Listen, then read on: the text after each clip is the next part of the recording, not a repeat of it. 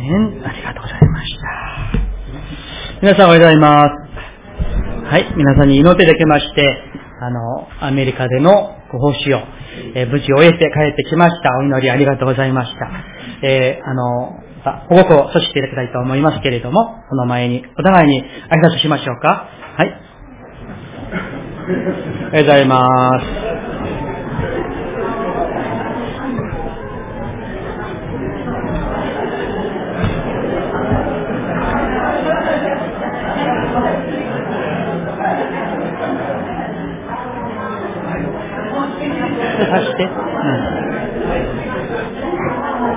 刺して。次。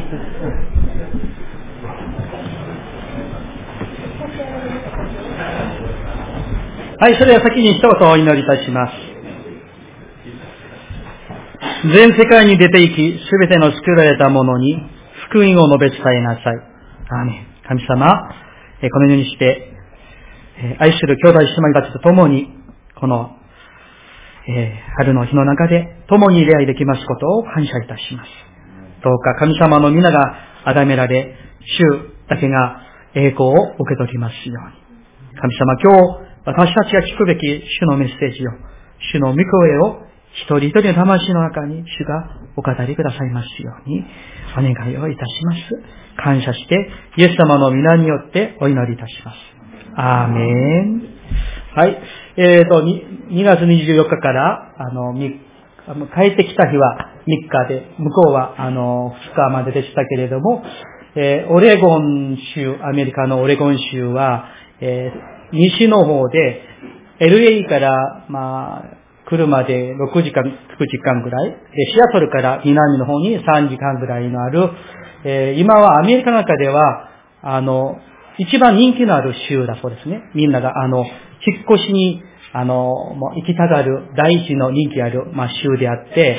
えー、のんびりした感じで、あの、空気も山も、とても、あの、自然の、あの、いいところでありました。特にその、ポートラムという、あの、空港がありまして、その、ポートランド市がメインのような大きな街になっていますけれども、そこに、オレゴンベテル長老協会という、あの、私の進学校の同期生、いい先生ですけれども、彼が、あの、赴任して5年になって、教会の歴史は、あの、創立26年と言っていました。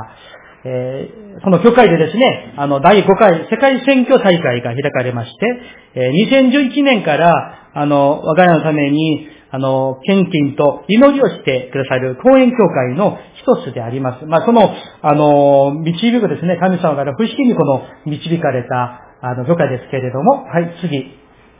こういう感じの、えー、教会です。大体、あの、アメリカは土地が広いですから、教会の駐車場が約、まあ、400台くらい埋めれるところでありまして、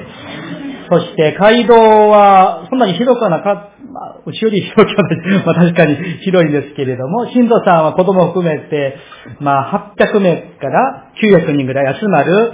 オレゴン州のポートランドに大体教会が集まってね、その中では、あの、在米韓国人教会としては、一番大きい教会でありました。教会のですね、あの、まあ、本当にみんな明るくて、あの、本当に、あの、熱心にですね、教会生活、また世界選挙に熱心な教会でありました。はい、次。まあ、こんな風にですね、礼拝堂、礼拝堂のあの雰囲気は、木造になっていて、ちょっとあの、オソドックスな雰囲気、雰囲気ですけれども、本当に日曜礼拝が1部、2部、3部ありましてですね、本当に熱心にですね、礼拝する教会でした。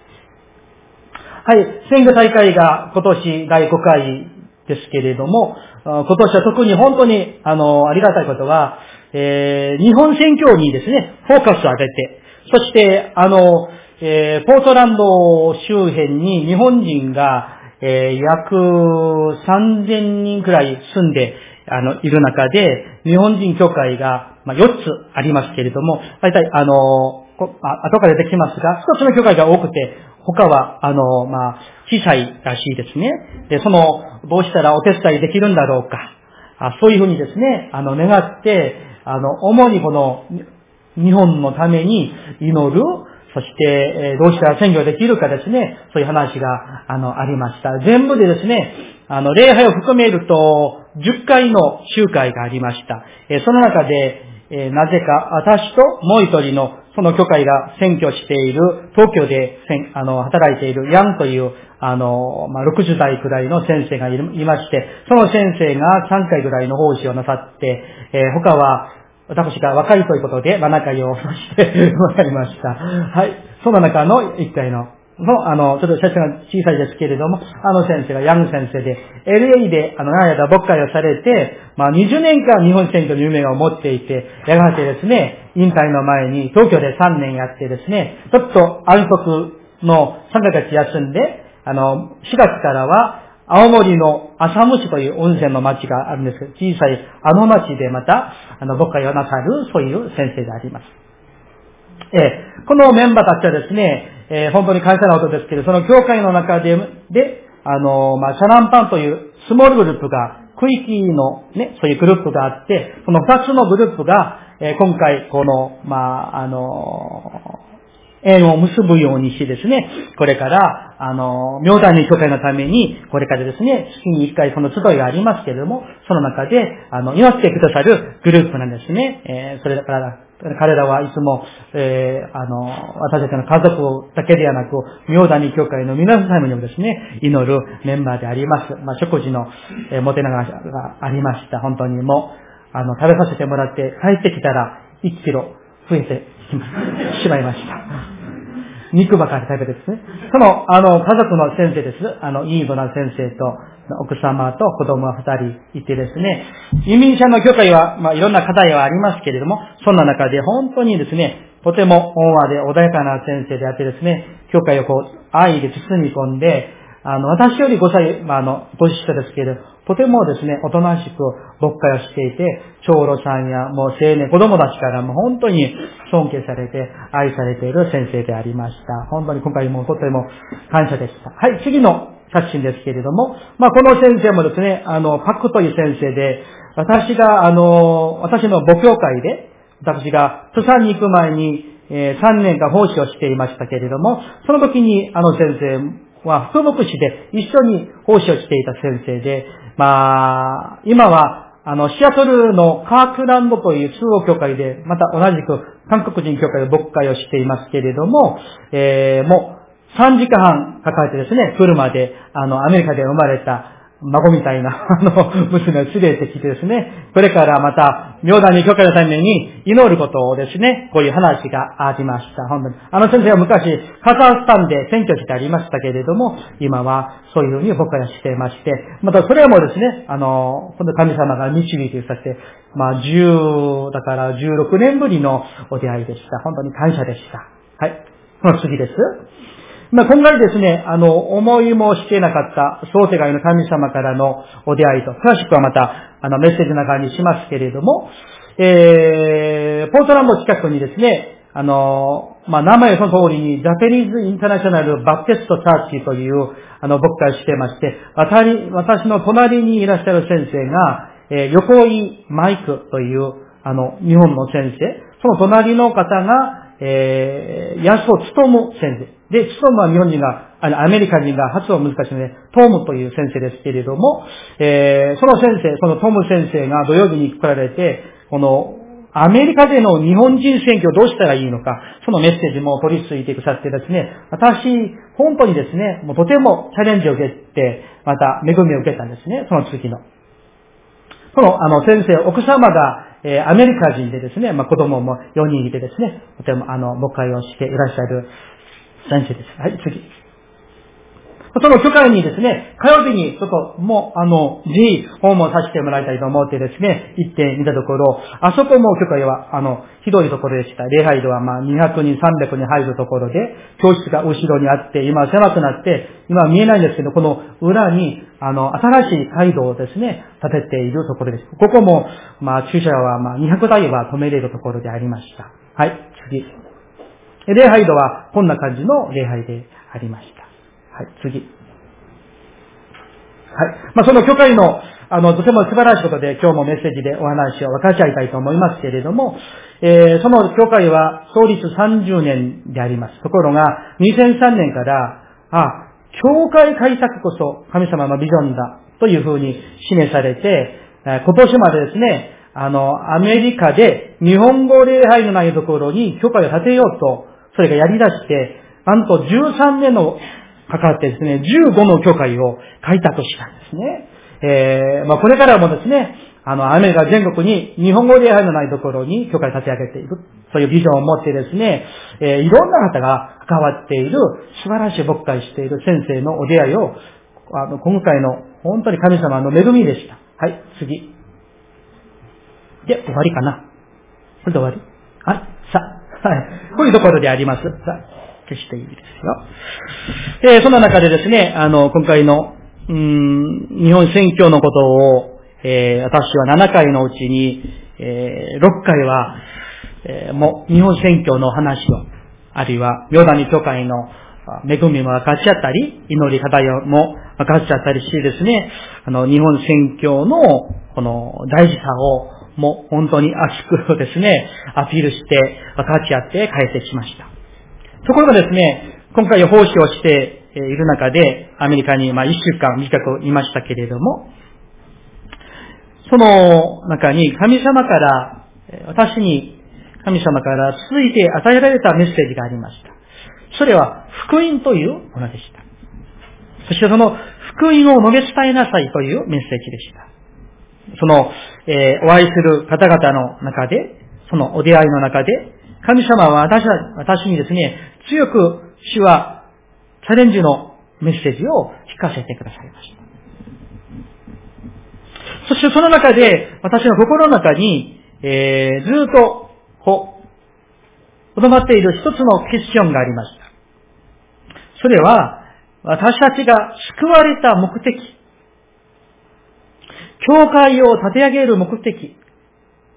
私たちが礼拝する目的は何だろうかという、とても根本的で本質的なクエスチョンでありました。皆さんはその答えをお持ちなんでしょうか？自分が救われた目的。教会を立て上げる目的。礼拝の目的は何だろうか？その答えはですね、まあ、ただ、まあ、自分が恵まれて、あるいは清められて、あるいは兄弟姉妹たちと交わりを持つためなんでしょうか。それが全てなんでしょうか。もちろんこれもですね、その答えの中の一部分であると思いますけれども、これが全てではないということではないでしょうか。それは私の主張ではなく、イエス様の御言葉からそれを知ることができます。今日の聖書の御言葉をもう一度ですね、一緒に読みたいと思います。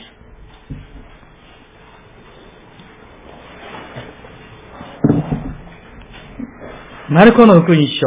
16章、15節、16節。ご一緒にお読みしましょう。はい。それから、イエスは彼らにこう言われた。全世界に出て行き、すべての作られたものに福音を述べ伝えなさい。信じてバプテスマを受ける者は救われます。しかし、信じない者は罪に定められます。アメン。ここに、イエス様は、焦点の前に、明確に全世界に出て行き、すべての作られたものに福音を述べ伝えなさい。何をするんですか？福音を述べ伝えなさい。もう一箇所開きましょう。マタイの福音書28章16節から20節です。マタイの福音書28章16節から20節までです。えー、新約聖書63ページです。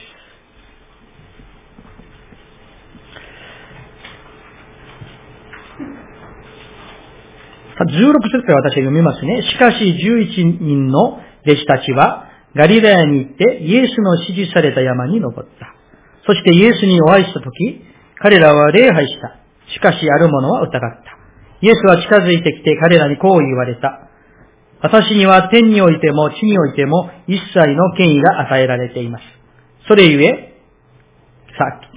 19、20節一緒に読みますね。3、はい。それゆえ、あなた方は言って、あらゆる国の人々を弟子としなさい。そして、父、子、精霊の皆によってバプテスマを授け、また、私があなた方に命じておいたすべてのことを守るように、彼らを教えなさい。見よ、私は世の終わりまで、いつもあなた方と共にいます。はい。ここも、さっきのですね、マルコの福音書の御言葉を、ちょっと違った角度で、マタイはこのように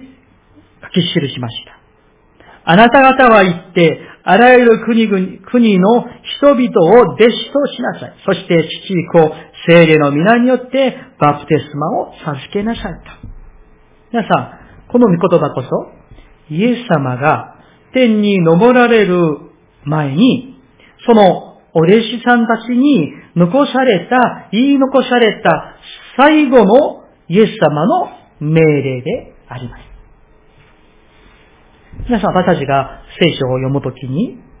御言葉をその通りに、そのまんま受け入れることがとても大事です。つまり、命令は命令として受け入れることが良い信仰であります。解釈したり、加減をしないことでしょう。今日のマルコの福音書のこの御言葉と、マタイの福音書の28章のこの御言葉は、私たちに向かうイエス様の至上命令であります。すべてのクリスチャン、すべての教会が従うべき御言葉ではないでしょうか、皆さん。イエス様の御言葉命令は何でしょうか全世界に出て行って福音を述べ伝えなさい。行って国の人々を弟子としなさいというメッセージになります。福音を述べ伝えることです。この神戸、兵庫、日本での伝道に満足しないで、あるいは後で後でと言わないで、今、福音を述べ伝えなさいということです。最初の、その質問にもう一度考えていただきたいです。私たちが救われた目的は何でしょうか？全世界に福音を述べ伝えるため。国の、国々の人々を弟子とするためではないでしょうか？私たちが教会を立ち上げる目的は何でしょうか？日本を超えて全世界に出て行って福音を述べ伝えるためです。国々の人々を弟子とするためです。このとても本質的な目的を、もし私たちが忘れたり、失ったりしたら、教会は教会としての本質的な目的を失った親睦集団になってしまうかもしれません。ところが、教会が小さな教会であろうが、大きな教会であろうが、その大きさと関係なく、福音を述べ伝えること、全世界の宣教のために励むこと、出て行って国々の人々を弟子とすること。そのイエス様の御言葉に従う教会こそ、信徒こそ、誠の教会、誠の生徒ではないでしょうか、私は妙だに教会が、イエス様のこの市場命令に従う教会でありたいと切に願っております。ああ、いいな、集まっていいな、それももちろん大事ですよ。しかし、そこでとどまって、それで終わりではなく、福音を述べ伝える教会。神戸と日本を超えて、世界、国々に福音を述べ伝える教会になりたいと、切に願ってあります。それが、教会の目的なんです、皆さん。この福音を述べ伝えなさいというメッセージは、聖書の中に皆さんもよくご存知の方ですけれども、もう一箇所の箇所がありますね。人の働き、一章、八節を開きたいと思います。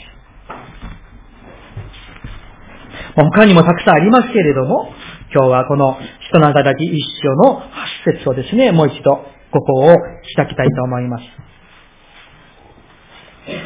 新約聖書、えっ、ー、と、227ページです。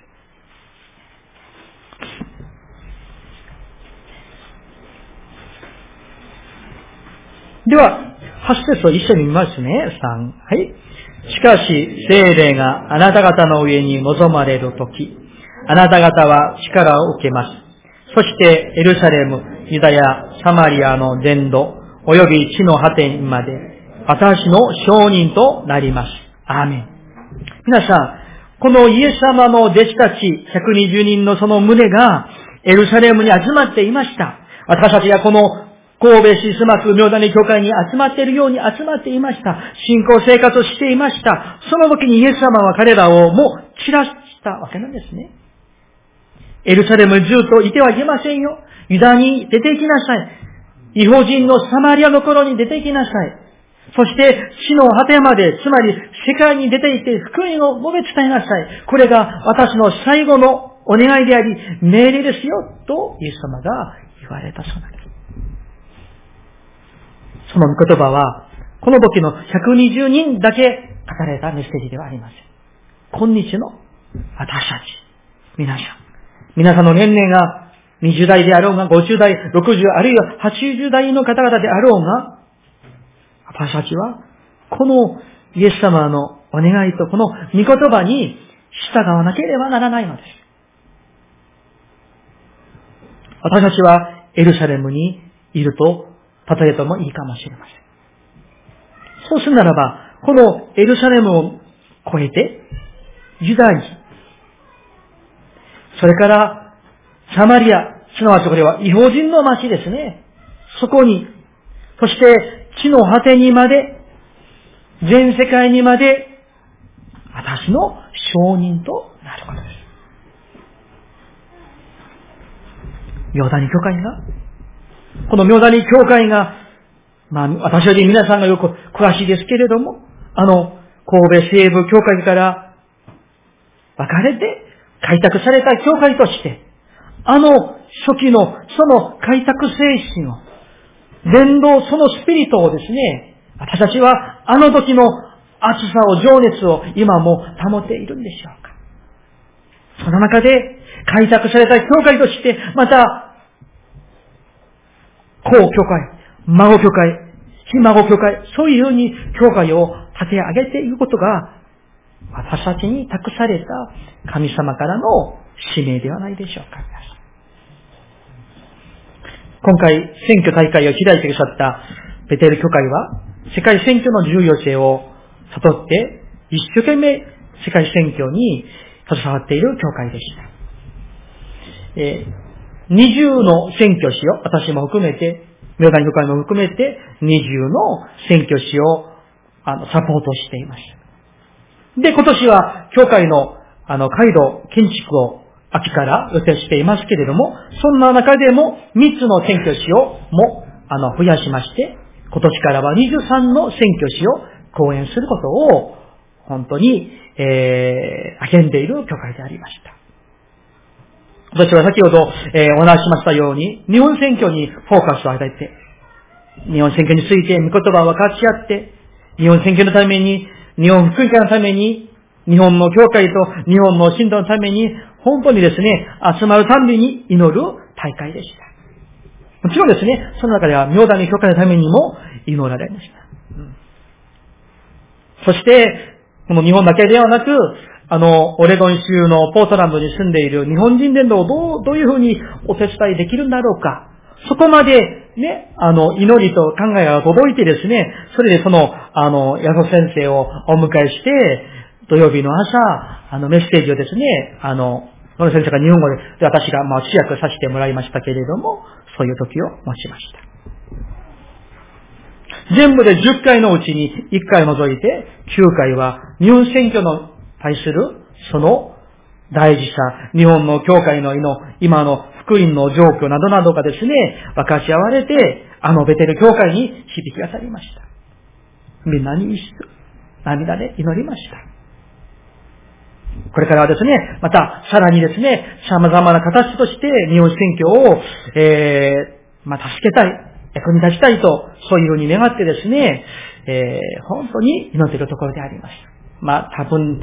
まだ決まっていませんが、来年、あるいは再来年ぐらいは、あの、教会から、まあ、あの、例えばですよ、決まっていませんが、あの、英語キャンプのためにですね、また伝えに、あの、若者たちが来るかもしれません。あるいは、神道様が、長老さんが来るかもしれません。これからですね、こういうふうに、こう、本当にですね、お互いにですね、選挙にですね、あの、励んでいきたいとそう願っております。そして、先ほどお見せしました、その、えー、想定外の、本当に神様からの素晴らしい、あの、お出会いは、その横井牧師と、ヤソ牧師とのお出会いでありました。とても強くチャレンジを受けました。皆さん、貢献によりましてですね、日本内で救われる日本人の信者の数と、日本じゃなくて世界で救われる日本人の信者の数がほぼ一緒だそうなんで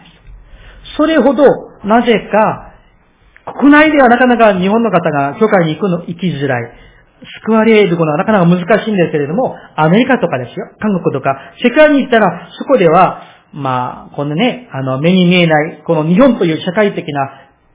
プレッシャーから解放されたのかは知りませんけれども、多くの人々が救われているんです。若者だけではありませんよ。あの、婦人の方々、少年の方々、あのですね、多くの人々が救われているんですね。うん。それでその横井牧師先生は、最初はまあ、あの、アメリカでは、えっ、ー、と、あの、南部バプテスト教団という、アメリカで一番大きい教団がありまして、あの、アメリカ、どこにも教会がある大きな、とても福音的な教団がありますけれども、その教会とつながりがあってですね、あの、開拓されて、まあ、あの、一つの教会をやっていました。ところが2003年、あの、大きなチャレンジがありまして、あ、このアメリカに住んでいる日本人の救いが、とてもこの重要である。そして、そこに目が、あの、開かれて、伝道していこう。開拓していこうと思ってですね、その教会から育てられた人が牧師になって使わされたり、あるいは、まあ、教団教派ですね、問わずですね、もう、異端じゃなければ誰でもいいと思ってですね、日本人を迎えてですね、あの、教会開拓をしているところであります。の、その中で本当に感謝なことは、あの、南部バプテスト教団の教会がもう、アメリカではどこにもありますから、まずは最初ですね、その教会の中で、日本語礼拝部みたいに、あの、小さな部署として礼拝を始めて、そして信徒が20人、30人くらい集まったら、独立、必ず独立するんですね。独立して、そして開拓していくんです。一生懸命伝道している教会でした。まあ、日本の方々がアメリカに住んでいたら、え寿司とかうどんとかですね、あの、こういう店がありますよね。ところがなぜか、そういううどんとか寿司を作る人は日本人じゃなくて、中国人とか 韓国人が多かったですけどね。まあそういうところに行って、そこで、あの、触れ合って、声かけられて、日本の方ですか？って、あ、そしたら、あの、日本語が喋るようになって、えそしてですね、こう、あの、友達になって、夫人の方々が救われて、そして旦那さんが救われて、子供たちが教会に来て、幼稚園もしていたんですけどね。そして、ママ友会みたいなものもやってました。その中でですね、教会を開拓していくんです。そして、その先生から言われたのは、去年、あの、フロリダ州でアメリカの東の下のところ、いいところなんですね。そこでも教会が開拓されたんだけど、1、2年経って、孫教会が建てられた。素晴らしいですね。そしてこの先生がこうおっしゃいました。ラスベガスに日本人が約1万人ぐらい住んでいるらしいですけれども、まだ日本語で礼拝している日本教会がまだなくってですね、今からそれを建てようとですね、開拓していこうと、そして働き人が与えられるように祈って、あの、いらっしゃってですね、その、あの、横井先生と矢野先生が、ゆみ先生、日本から、あの、日本でも大変でしょうけれども、よかったら、働き人送っていただけますか？いや、その方いらっしゃる、いらっしゃらいいんですね、って、その、あの、友先生が、ゆみ先生いかがですか私は神戸に行きますよって、あの、言いましたけれどね。うん。その、あの、まあ、ちなみにですね、その矢野先生は、なんと、あの、西舞子キリスト教会で救われた先生でですね、あの、このスマ君よよく知ってました。あの、バイトもしていてですね、その先生は、あの、進学を卒業して、そしてアメリカに留学に行くつもりで留学にいただけれども、そして帰ってくるつもりで、ところが、その横井先生とお会いして、アメリカでの日本人選挙の重要性、目が開かれて、今、復牧してですね、働きをしていて、毎年、あの、神戸に帰って来られるということですので、多分ですね、今年か、あるいは来年には、その先生をお迎えすることができるかもしれません。うん。これからも、えー、この、あの、選挙をですね、まあ、あの、一緒にですね、やっていきましょうということがありました。あのアメリカで、なんと13年のうちに15の教会を開拓していた。もちろん、ニューヨークの牧会は難しいらしいですね。ニューヨーク、あの東部は、なかなか、あの、日本、アメリカの教会も苦労している教会が多いらしいですけれども、でも、そんな中でも開拓をして、これからもアメリカの全州に日本人教会を建てようというビジョンを持っている素晴らしい教会でありました。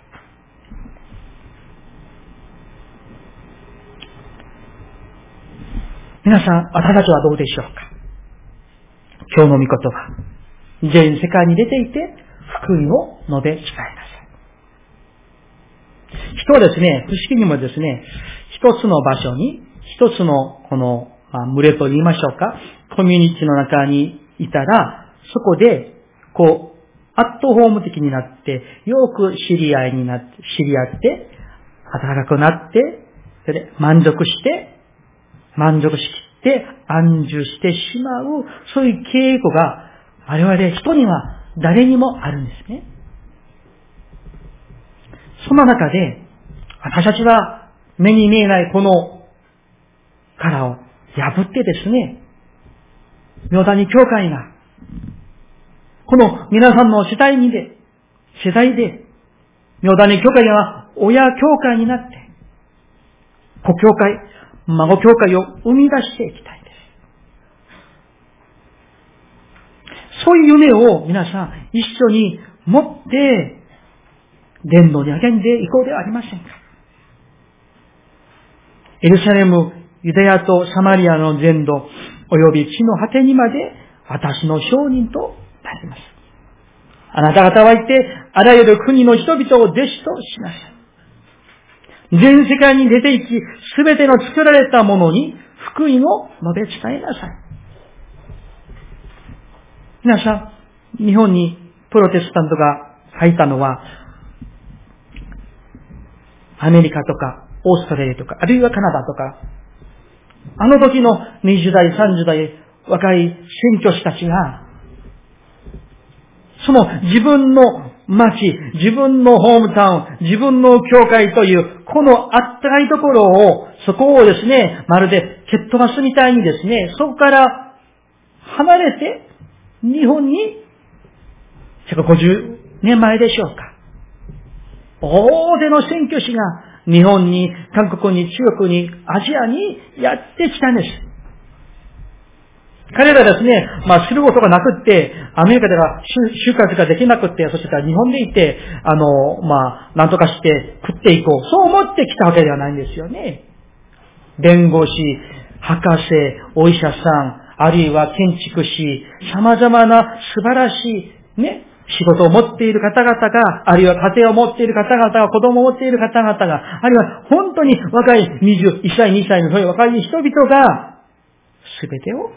手放して、全世界に出ていき、すべての作られたものに福音を述べ伝えなさい。この御言葉に捉えられて、従って、日本に来て、教会を建ててくださった。あるいはイギリスからやってきた。それで日本イエスキリス教団が建てられたんですよね。あるいは様々な日本の教団、教会が建てられた。それを見るならば、私たち日本の教会は、もちろん、この日本国内の伝道は、まだですね、1%壁を破っていないんですけれども、でも、だから後でしようじゃなくて、今から一緒にやっていくべきではないでしょうか。ヨダニ教会は、ある意味で、まあ、ね、牧師でありながら選挙地という牧師を受け入れてくださっている教会として、多くの教会からアメリカや、あるいは韓国の多くの教会だから祈られている教会であります。これはね、他の教会にはない特権だと思うんですね。本当に感謝のことだと思いますけれども、その中で私たちも、それに応じて、選挙する教会。世界選挙する教会になりたい。今、月会、選挙献金を本当に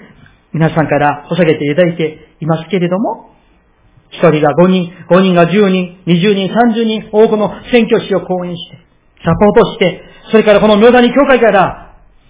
世界選挙をですね、派遣する、そういう教会になりたい。日本のエルサレム教会、アンテオ系教会になりたい。そのイエス様の命令に従うときに、私たちも、教会も恵まれ祝福されます。皆さんいかがでしょうか？妙谷教会は皆さんお一人お一人が、エルサレム教会、アンテオケ教会になって、日本を、世界に福音を述べ伝える。このビジョンを共に成していこうではありませんか？お祈りいたします。